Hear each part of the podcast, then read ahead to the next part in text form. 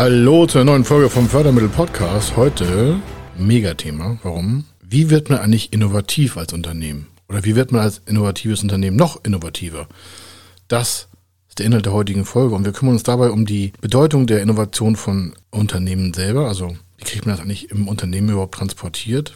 Auch die Führungskultur im Unternehmen hängt da stark von ab oder besser beeinflusst das Ganze sehr stark, sowie auch das Thema der Fehlerkontur. Das schauen wir uns gleich mal an. Und Image. Wer innovativ sein will, muss ja erstmal nach draußen transportieren, dass er auch innovativ ist. Da schauen wir uns auf jeden Fall im nächsten schönen Set an und deswegen bis gleich. Er ist Mr. Fördermittel, Buchautor, Vortragsredner, Moderator seiner eigenen Fernsehsendung zum Thema Fördermittel und Geschäftsführer der Feder Consulting. Mit seinem Team berät er kleine, mittlere und große Unternehmen rund um die Themen Fördermittel, Fördergelder und Zuschüsse. In diesem Podcast bekommen Sie wertvolle und entscheidende Informationen, wenn es um die Themen Investitionen, Innovationen und Wachstum in Unternehmen geht. Über 25 Jahre Erfahrung, mehrfache Auszeichnungen als Fördermittelexperte, mehrere Milliarden Euro betreutes Investitionsvolumen und über 11.000 Unternehmensprojekte. Davon können Sie jetzt profitieren. Hier ist der Fördermittel-Podcast mit Kai Schimmelfeder. Genau. Und wie schon versprochen, das Thema der Gestaltung von Rahmenbedingungen für Innovation ist der Ursprung des Ganzen. Also man will ja nicht von heute auf morgen innovativ oder Unternehmen zu uns kommen, die noch weit weg von Innovation sind oder die bei anderen Kollegen gesehen haben, wie wir innovative Projekte bedienen. Dann fragen sich immer, Mensch, wie, wie machen die das eigentlich, diese Unternehmen? Wie, wie kriegen die innovative Produkte oder Dienstleistungen, Prozesse auf den Tisch und wie geht das Ganze? Und das erste ist, ja, sie müssen erstmal überhaupt Bedingungen im Unternehmen schaffen, also strukturell und eine Offenheit dafür auch, also vom Betriebsklima her, für neue Ideen. Das heißt, gibt es äh, Ansprechpartner und sonstiges dafür? Haben Sie überhaupt vielleicht ein Büro für Innovadien oder haben Sie einen Mensch, der Ansprechpartner für innovative Ideen ist? Also gibt es irgendeine Führungskräfteeinheit, Mensch oder ein Set oder ein Forum, wo Ihre Mitarbeiter sagen können, hey, wir haben dann Ansprechpartner, da lasse ich mal meine Ideen los. Grundsätzlich muss erstmal klar gemacht werden, dass allen Beschäftigten klar ist, dass Innovation ein Prozess ist oder auch äh, neue Ideen, Prozesse anstoßen, damit man dann mit neuen Produkten, neuen Prozessen Geschäftsmodellen oder mit neuen Leistungen wettbewerbsfähig bleibt. Also, erster Schritt ist, die Bedeutung von Innovationen äh, für Ihr Unternehmen sind erstmal zu fixieren und am besten auch allen Mitarbeitern klarzumachen in einer Schriftform. Vielleicht haben Sie eine Unternehmensbroschüre zum Thema interner Bereich zur innovativen Gestaltung des Unternehmens oder Sie haben die Strategie also ein Teil der Strategie, man muss ja nicht alles öffentlich machen, aber ein Teil der Strategie äh, mal dokumentiert und sagt, Mensch, für uns im Unternehmen gehört innovativ sein ähm, und ihre Ideen zu verwirklichen und sowas alles, gehört zum Erfolgsprozess dazu, um unsere Arbeitsplätze in Zukunft zu sichern und immer noch marktrelevant zu sein. Also das heißt, die erste Klärung muss sein, dass die erstmal die Beschäftigten überhaupt, egal ob sie ein Mann-Betrieb sind, also einen Mitarbeiter haben oder 10.000, dass die erstmal klarkommen und sagen, ah ja, das gehört zu unserer Kultur dazu. Das, wir sind innovatives Unternehmen. Also das ist erstmal vom, sagen wir, vielleicht vom Mindset her schon mal aufzusetzen. Das heißt auch, dass vielleicht in der Unternehmensstrategie das Thema neue Produkte, neue Dienstleistungen, neue Marktsegmente, also die, alles, was die Zukunft sichern soll, dass das da auch verankert drin ist. Und wenn man das dann darin verankert, also wenn Sie das da drin niedergeschrieben haben, dann hat das ja eine Response auf die Beschäftigten. Die lesen das oder es wird denen in einem Video dargestellt oder sie haben das vielleicht in einem internen Podcast für Unternehmen, also ein Unternehmerpodcast. Und wenn das da zum Thema gemacht wird, dass das zur Strategie, also zur Weiterentwicklung eines gemeinsamen Endbildes, zu einer Visionserfüllung äh, funktioniert, funktionieren soll vor allen Dingen, dann werden die natürlich auch offener. Wenn, kein, wenn, wenn Menschen nicht erklärt wird, dass das ein Prozess ist, der permanent, tagtäglich im Leben eines Unternehmens vonstatten geht, dann geht das einfach dran vorbei. Dann wird das nie passieren. Dann muss man einfach immer wieder von außen Impulse holen. Das können wir in einem anderen Podcast machen, aber aus dem Rahmen erstmal heraus zu sagen, okay, wir haben hier eine grundsätzliche Rahmenstruktur, eine Rahmenbedingung geschafft im Unternehmen, dass das auch verankert ist. Das erste Wichtigste überhaupt, weil ohne so eine Verankerung in den vielleicht Leitlinien oder in einem Vision Board oder in ihrer Charta des Unternehmens, wie sie es auch nennen wollen, ja, haben wir auch schon mal Code of Conduct gesehen, in einer großen mittelständischen Produktionshalle. Da wussten alle, wir sind innovativ. Jeder Mitarbeiter kann hier zu Person XY gehen, in den Innovationsrat oder kann da hingewählt werden oder kann da seine Meinung äußern und äh, dementsprechend auch da ganz offen mitreden. Aber dazu brauchen sie halt eine Kultur, also einen Rahmen,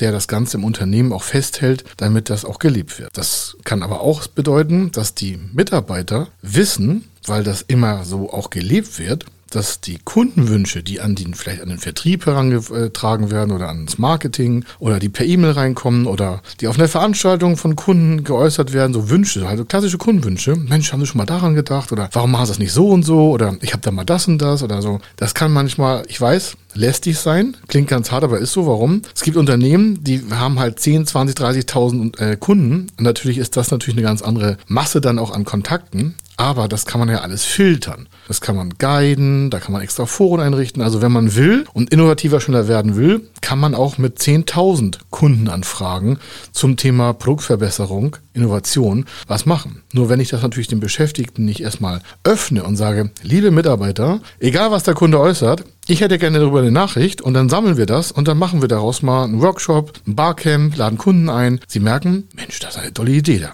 kriege ich ja von außen Impulse und kann mich auf die Kunden weiter einlassen. Nächster Punkt, ganz elementar ist, dass auch gelebt wird, dass das Produkt, was man hat, die Dienstleistung, nicht in Stein gemeißelt ist. Das heißt, eine ständige Verbesserung der Produkte, Dienstleistungen und Prozesse ist gewünscht.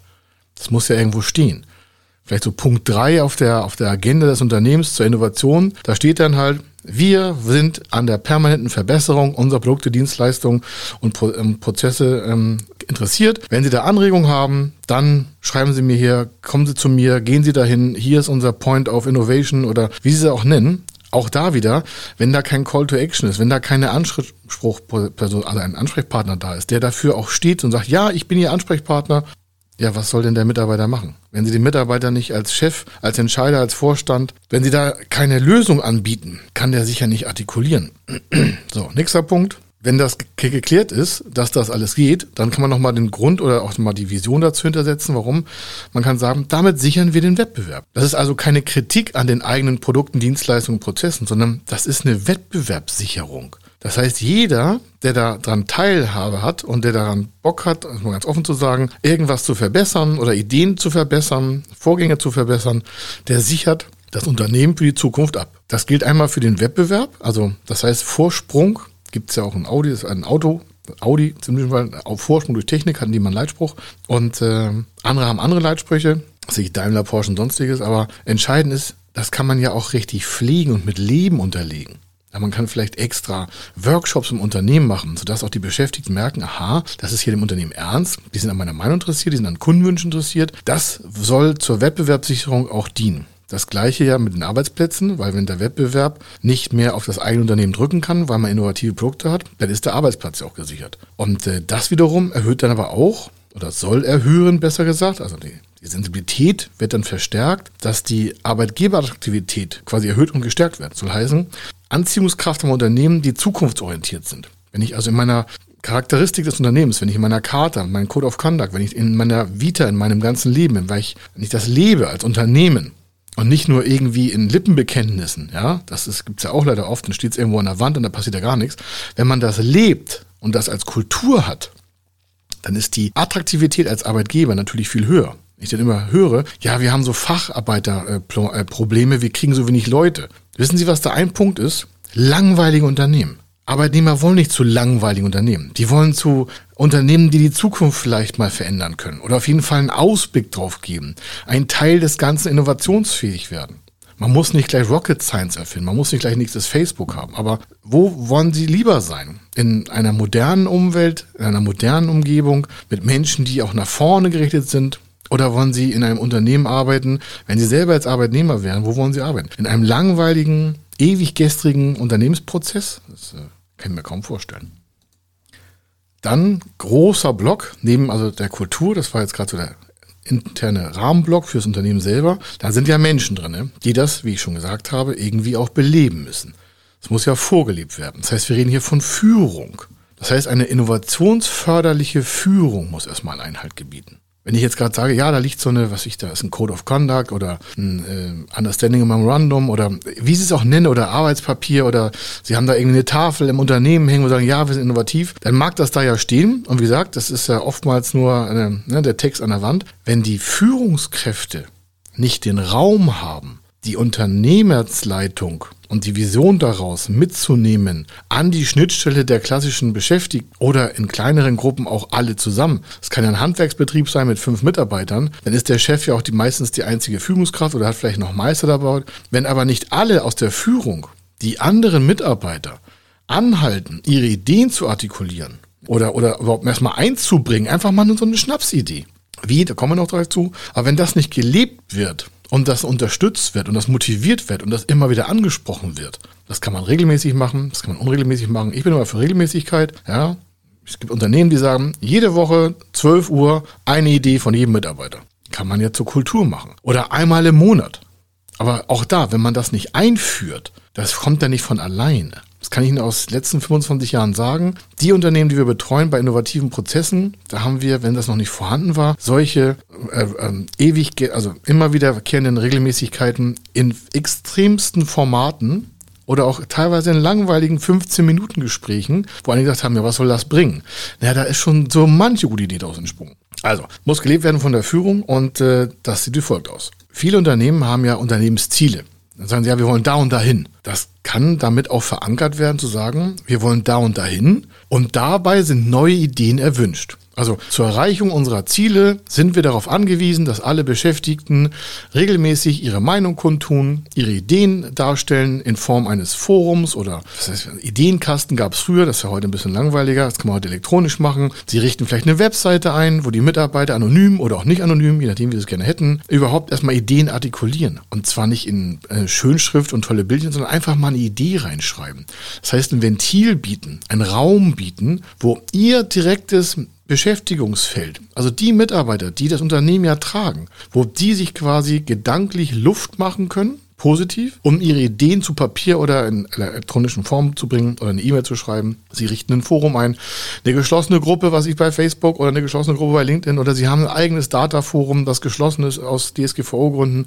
Aber sie merken, wenn das Werkzeug nicht liefern, kommt ja da auch nichts rein. Dann ganz elementar, wirklich, sehe ich als Berater oder wir hier alle immer wieder, wir gehen ja ganz oft durch so eine Werkhalle oder bei kleineren Betrieben durch, durch die Werkstatt oder bei größeren Betrieben übers Betriebsgelände. Und äh, wir sind immer die einzigen Berater, die mit allen Leuten reden. Warum? Ich will ja wissen, was da gerade so für ein Geist herrscht. Und dann frage ich mich immer, warum machen wir das eigentlich und warum machen das nicht vielleicht die Führungskräfte oder der Chef mal selber? Im Gespräch mit den Leuten, die einfach vielleicht am Produktionsband stehen oder die die Farbe an die Wand klatschen oder die Reifen montieren oder die ähm, Holz verarbeiten oder die Kabel verlegen in der Wand. Wenn man da einfach mal über die Probleme spricht, sag mal, wie könnte so ein Arbeitsprozess besser sein? Das ist schon eine Schlüsselfrage. Ne? Wie kann der Arbeitsprozess besser sein? Was, wo hättest du mehr Spaß dran? Was sollten wir ändern? Und dann kommt da irgendwas. Muss nicht gleich eine riesen Rocket Science Idee sein, aber da kommt was.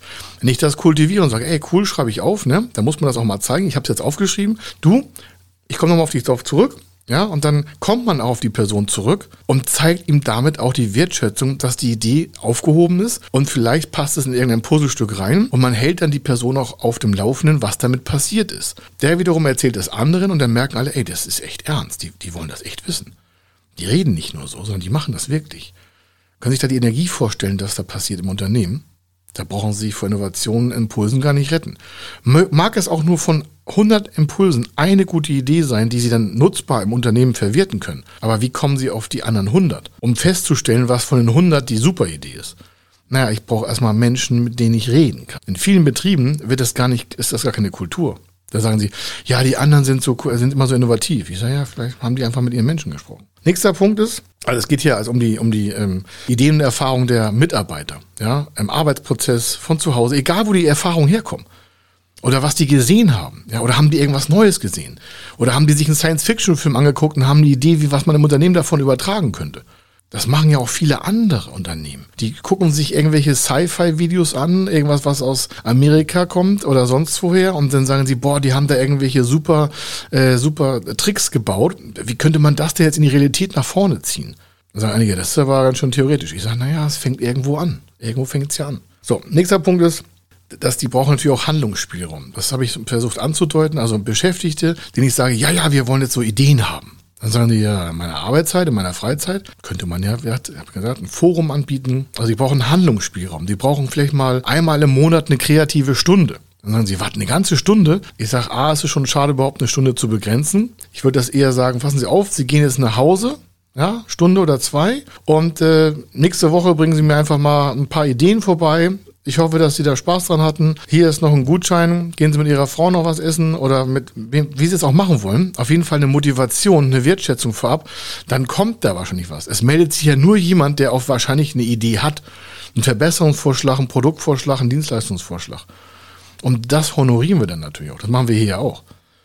Das fällt ja nicht alles vom Himmel, sondern das sind weil man oftmals einen blinden Fleck hat, wenn man immer was gleich macht, dann muss man einfach mit Menschen reden, die was anderes machen und die sehen das auch anders. Und so kriegen sie einfach immer neue Sachen. Über ein, zwei, drei, vier, fünf, sechs Monate kriegen sie einen Haufen Unterlagen. Ein Thema, was wir gerne haben, so bei größeren Unternehmen, wenn da so dieses klassische Silo-Denken ist. Ne? Nee, das ist hier die Marketingabteilung und das sind hier 20 Mann und hier ist die PR-Abteilung, die hat auch nochmal fünf Mann und hier ist das HR-Büro, da sitzt auch nochmal vier Mann, das ist der Personalchef und so. Und dann so am besten noch so auf Stockwerke geteilt oder in Rahmenparametern, also alle getrennt. Wenn Sie das mal aufbrechen und sagen, so aus jeder Abteilung hätte ich gerne einen Freiwilligen, der Lust hat, mit uns einen Ideenworkshop zu machen. Wir fahren da raus ins Hotel, lecker essen, ja, kann man machen, oder wir fahren Kart vorher, oder das dient ja der Ideenfindung des lockeren Geistes. Man muss ja erstmal Ratio und Emotion ein bisschen trennen im Kopf. Also A, verschiedenste Bereiche zusammenbringen und dann nicht als Kritikpunkt den anderen angehen, wenn man irgendwas verbessern will, sondern als Ideenschmiede, als Wettbewerbsvorteil, als Arbeitsplatzsicherungsmaßnahme, das auch als Kultur so pflegen. Deswegen habe ich ja vorne gesagt, wenn man im Unternehmen vor mit den Beschäftigten nicht über die Bedeutung von Innovation gesprochen hat, dann traut sich ja keiner was zu sagen. Weil alle denken so, naja, ich will hier nicht auffallen ganz elementar ist bei solchen Forum oder Ideen- oder Innovationsdialogen oder wie Sie das auch nennen, ja, oder interner Ideenwettbewerb oder schreiben Sie einen Preis aus, A, können Sie es mit dem Steuerberater besprechen, es gibt eine steuerliche Förderung dafür, all solche Dinge. Oder holen Sie einen Innovationsimpulsgeber rein, das machen wir auch ganz oft so als Workshop, dann werden wir eingeladen als Fördermittelberater, gar nicht im Kernfeld Innovation, sondern wir sehen die Dinge anders dann schieben wir ein paar Dinge voran und dann sagen Mitarbeiter, oh, das habe ich auch schon mal überlegt. Und dann transportieren wir das gemeinsam nach vorne. Warum? Wenn es von der Unternehmensleitung quasi geebnet wird, dass auch nicht jede Idee gleich realisiert werden kann, aber es trotzdem wertschätzend übernommen wird, dann gehen natürlich auch alle Beschäftigten davon aus, dass jede Idee irgendwie den Betrieb voranbringen kann. Denn nichts ist isoliert zu betrachten. Wenn die eine Idee nicht komplett fertig ist, aber sie passt zu einem anderen Prozess, ja, das ist doch super. Warum machen wir das nicht zusammen und machen es besser, schneller? Man muss nicht immer alles Rocket Science machen. Ein großer Part ist aber auch, dass ein Anreizsystem geschaffen wird. Wenn kein Anreizsystem geschaffen wird, was du gerade erzählt, ja, gehen Sie mal zwei Stunden früher nach Hause, kommen in der Ideenspiele zurück. Was wird der Beschäftigte meistens machen? Der bleibt nicht nur zwei Stunden an der Idee hängen, sondern der hängt sich wahrscheinlich nachmittags vier, fünf, sechs Stunden ran, ist mit seiner Frau oder seiner Familie oder seinem, was weiß ich, Kumpel irgendwie äh, beim Bierchen oder beim Alster oder beim Glas Wasser, Tee oder Kaffee oder beim Weinchen und dann sinnieren die da mal rum. Warum? Die wollen ja was abliefern, weil sind zwei Stunden früher nach Hause geschickt worden, um mal ein bisschen Überlegung zu machen. Dann überlegt er vielleicht noch einen Samstag und noch einen Sonntag. Da wird mehr Zeit investiert als die zwei Stunden überhaupt. Da würde ich als Chef, so also machen wir es ja auch, der kriegt noch einen Blumenstrauß und äh, eine Flasche Shampoos für seine Frau, der sich die Gedanken gemacht hat. Kann Ihnen ein Besseres passieren als Mitarbeiter, die sich Gedanken machen, wenn man das will. Wir wollen das hier jeden Tag. Ja, ich habe hier immer Zeit für Menschen mit Ideen. Immer. Also hier im internen Bereich jeden Tag. Wissen alle, freue ich mich, warum, geht schneller, geht besser, warum. Keiner von uns ist hier perfekt. Dann nächstes große Thema. Alle Ideen das habe ich eingangs mal gesagt, bei der Bedeutung der Kultur bekommen ein Feedback. Und zwar nicht ein Feedback, ob gut oder schlecht, sondern danke, dass sich die Gedanken gemacht haben, habe ich aufgenommen, habe ich hier und hier in der Bearbeitung, hat den und den Status, werden wir so und so verwenden oder haben wir nochmal zurückgestellt, aber danke dafür, warum würden wir gerne weiterverfolgen. Wenn Sie noch Ideen haben, bitte sehr, hängen Sie sich da rein, sprechen Sie mich an, ich wäre dankbar, wenn Sie auf mich zukommen. Ich bin Ihr Ansprechpartner. Also so eine Docking Station herzustellen, ist ja wohl nicht ganz so schwer. Wenn Sie also fragen, was das muss ich alles machen für Innovation, ich sage, das ist noch gar nichts. Das ist ja nur der, den Rahmen erstmal herzustellen. Da ist ja noch gar keine Idee geflossen. Wir reden noch nicht mal von externen Faktoren. Das ist ja erstmal nur alles, äh, nur die Rahmenbedingungen, also die Struktur zu schaffen, damit das erstmal ins Leben gerufen wird. Damit Menschen merken im Unternehmen, ah, das ist ja toll, das scheint hier aber neuer Wind zu wehen. Also, großer Punkt ist, dass die Führungskräfte dann auch diese Maßnahmen, die dafür notwendig sind, das in eine Innovationsförderung zu überführen, auswerten und zwar nicht bewerten und auswerten in Form von Noten geben und sagen, das ist aber gut, das ist aber schlecht, sondern wie lässt sich das überhaupt integrieren? Und dieses Feedback der Integration, das ist natürlich ein wertvoller Tatbestand für den, der die Idee mal vielleicht irgendwo eingebracht hat. Also es geht nicht darum zu zensieren, sondern das zu ermöglichen, zu implementieren. Sich Gedanken zu machen, wie können wir damit jetzt das Thema vorantreiben. Und wenn es nicht geht, dann sagen wir, okay, es geht aktuell so nicht. Wir müssen darüber überlegen, aber nehmen wir mit. Dann kommen wir damit zur, zur Schnittstelle der sogenannten, das nennt sich innovationsfreundliche Fehlerkultur. Also wir haben so ein Konzept dazu. Sie merken das schon, das ist jetzt ja nicht irgendwie aus dem Himmel gewachsen. Dann haben wir viele Jahre gearbeitet. Also innovationsfreundliche Fehlerkultur muss ein Bestandteil, äh, Bestandteil der Rahmenbedingungen sein. Das soll heißen, also erstmal allen muss klar sein, dass äh, Fehler, Probleme, Rückschläge in dieser ganzen Rahmenbedingung normal sind. Also ich meine es wirklich völlig normal. Eine total neutrale Lage. Da wird nichts positiv, negativ, sondern es wird erstmal angenommen und das ist, das ist okay so. Und dann hört es erstmal auf. Da kommt nicht sofort ein Feedback. Das kommt dann im weiteren Prozess, wie ich es vorhin erzählt habe. Aber am Anfang steht erstmal von der Fehlerkultur her alles easy, kein Problem. Ja, auch wenn wir da zwei Stunden drüber nachgedacht haben und es ist nichts draus geworden oder zwei Tage oder zwei Monate, alles okay, weil hätten wir nicht drüber nachgedacht, wäre ja der Gesamtprozess gar nicht in Gang gekommen. Dann gibt's auch, auch so Misserfolge, wenn, wenn irgendwas nicht funktioniert hat. Zum Beispiel, da ist vielleicht ein Dialog zur Innovation gestartet und da ist irgendwie nichts rausgekommen. Ja, das ist ja auch ein Ergebnis. Das ist vielleicht noch nicht so erfolgreich, aber es ist ein Ergebnis. Was kann man wieder besser machen? Man fängt also schon in dem Prozess selber an, innovativer zu werden oder besser zu werden, äh, strukturierter zu werden, um dann am Ende bessere Ideen oder Impulse zu bekommen die erste, das wird die erste, wenn wir ein bisschen ruckeliger werden, da probiert man irgendwelche Rahmen aus, also verschiedene Formate aus. Wie ich gesagt habe eingangs, ne, einige wollen vielleicht nur E-Mails haben, weil es sind 20.000 Mitarbeiter und einige, was ich ein Handwerksbetrieb mit 20 Mitarbeitern, der kann da halt einmal im Monat sagen, pass auf, ich plane hier freitags ein, äh, diesen Freitag, da arbeiten wir nicht, sondern da setzen wir uns halt zusammen, ja, Essen auf den Tisch, lecker, wird noch ein Bierchen oder was, Wasser, Tee, Kaffee, was auch gebraucht wird, je nachdem, ob ihr noch fahren müssen oder nicht, da muss man auch für aufpassen als Arbeitgeber. Und dann denkt man drüber nach. Und wer da nicht mitmacht, ist auch okay. Kein Zwang. Warum? Es gibt Menschen, die haben einfach keine Ideen. Ist doch nicht schlimm. Die sind ja deswegen nicht schlechter. Aber wenn wir keinen Raum bieten für alle, und zwar gleichermaßen als Arbeitgeber, dann fühlen sich wieder einige ausgeschlossen oder bevorzugt. Und das darf nicht passieren. Und das muss auch vor allen klar sein. Also egal welches Format Sie haben, es sind alle dabei, aber es müssen nicht alle mitmachen.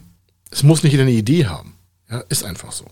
Ganz großer vielleicht Impuls dazu, dieses äh, Out-of-the-Box-Denken. Das heißt, nicht den Arbeitsprozess, den man hat, weiterdenken, sondern mal ganz quer zu denken. Wie, wie würde das vielleicht, stellen wir vor, Sie sind in einem Handwerksbetrieb, um es mal einfach zu machen, Elektro. Ja, das heißt, sie stemmen da Schlitze auf, um Leitungen zu verlegen oder haben äh, diese Schwabbeldosen oder diese Feuchtraumdosen oder Lampen oder was auch immer oder sie müssen in der Industrie haben.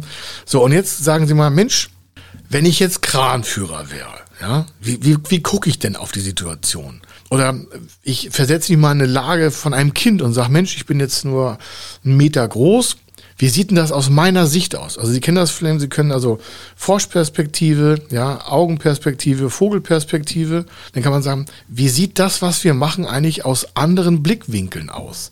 Mag nicht viel bringen, aber das Denken erstmal darüber anders zu sichten, schafft schon den ganzen Rahmen. Das dreht schon mal das Gehirn auf rechts, links. Kann man viele psychologische Tricks anwenden. Ja, ist jetzt nicht heute der Inhalt des ganzen Podcasts hier. Aber Sie merken, aha, ich kann mich mal in andere Situationen versetzen und mache das Gleiche in anderer Sache. Oder was würde passieren, wenn ich als Rechtshändler alles, was ich machen müsste, linkshändig machen müsste? Dann stellt man sich im Kopf vor, was passiert da? Und dann fangen die Gehirnzellen sich schon anders zu bewegen an. Oder ich frage mal jemand aus der Buchhaltung, wie der eigentlich sieht, wie wir mit unserem ganzen Elektrowerkzeug arbeiten. Und dann nicht als Kritik, sondern wie sieht der das eigentlich? Was, was denkt der sich dabei? Und nicht zensieren, sondern nur kommentieren und dokumentieren. Nicht zensieren, nicht negativ, sondern einfach sagen, also folgende Sachlage, ich sehe das so und so. Aha, aha, aha. Und dann nicht Feedback auf Feedback geben, sondern einfach aufnehmen. Nicht Feedback auf Feedback geben. Also nicht, wenn jemand sagt, oh, das finde ich aber doof. Ja, das finde ich aber auch doof. Nee, nee, das ist eine Meinung, ohne negativ zu werden, ohne persönlich anzugreifen, das wird vorher festgelegt und dann wird das aufgeschrieben. Fertig aus. Auf eine Karte oder was sie so machen wollen, oder auf einen Zettel oder auf einen Flipchart und dann wird das gesammelt. Und wenn das kultiviert wird, dass alle wissen, wir reden nur über die Sache, das dauert vielleicht ein paar Wochen, Monate, vielleicht manchmal auch ein paar Jahre, dann haben sie aber einen grundsätzlichen, so, so einen Workflow für das Thema, so wird man innovativer, so wird man besser, schneller, sonstiges.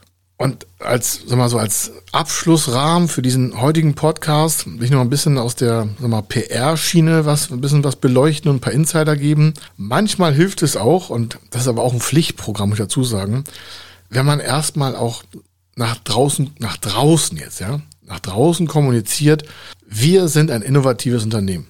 Wie das ist branchenübergreifend. Jetzt werden einige sagen, ja, was sind wir innovativ? Ja, wir erstellen, was weiß ich, Elektroschallschränke oder wir sind äh, Schweißbrenner. Das heißt also, wir, Stahl, wir schneiden Stahl, äh, hier Stahlscheiben äh, für Schiffe zusammen. Oder ähm, wir sind ein Kranbetriebsunternehmen. Was ist denn daran innovativ?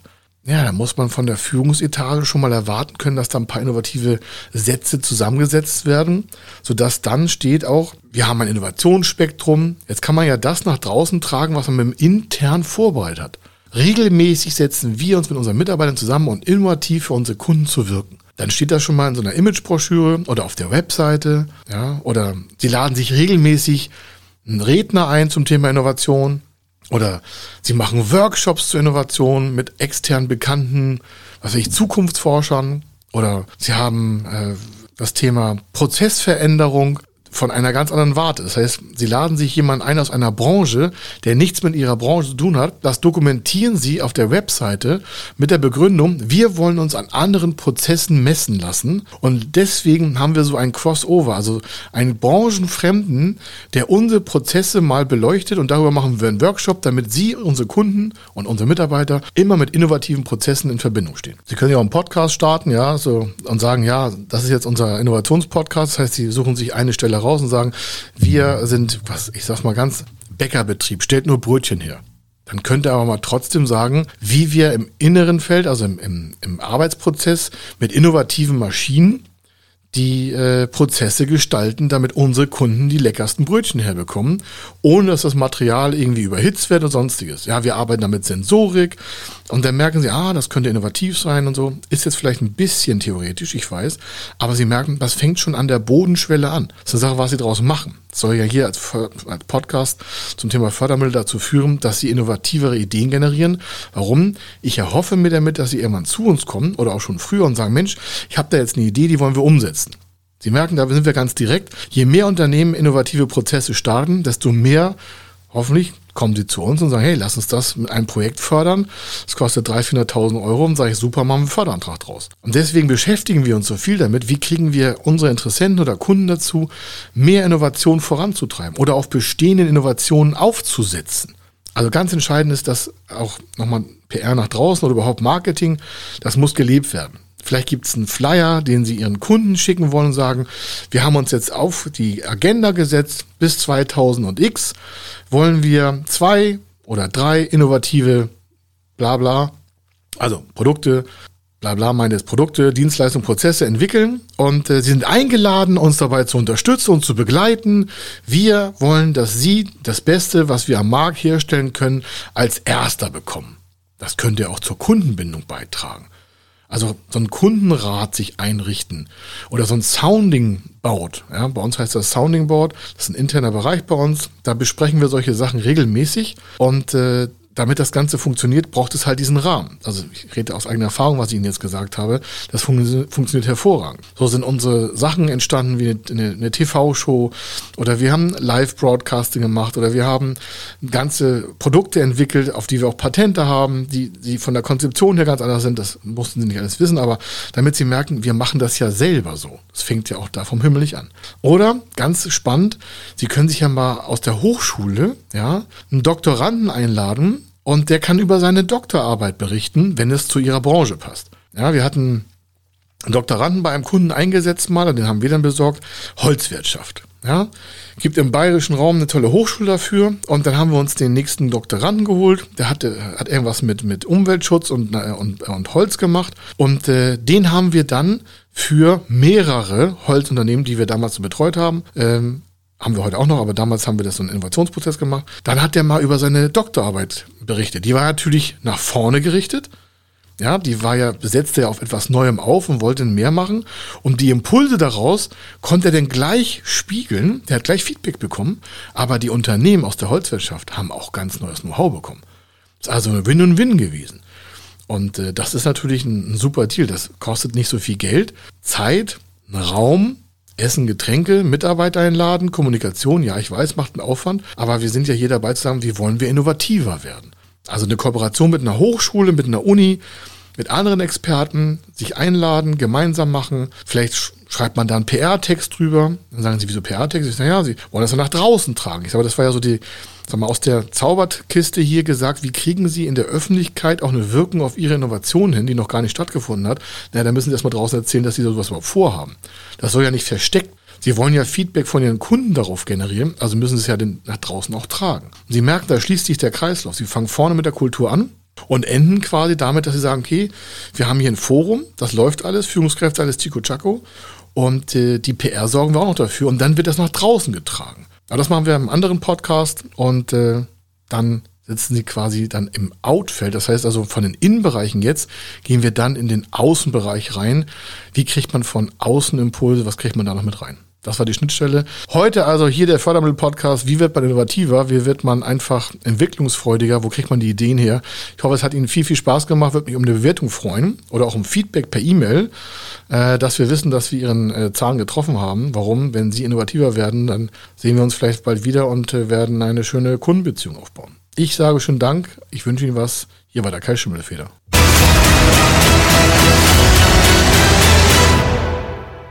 Wenn Sie wissen wollen, ob Ihre geplanten Investitionen förderfähig sind und wie Sie zu den richtigen Förderprogrammen kommen, dann gehen Sie auf die Website www.fördermittel-testen.de. Dort können Sie Ihre Projektdaten an das Team von Feder Consulting übermitteln und erhalten dann ein Ergebnis zu den möglichen Förderprogrammen gesendet. Viel Erfolg und eine gute Zukunft.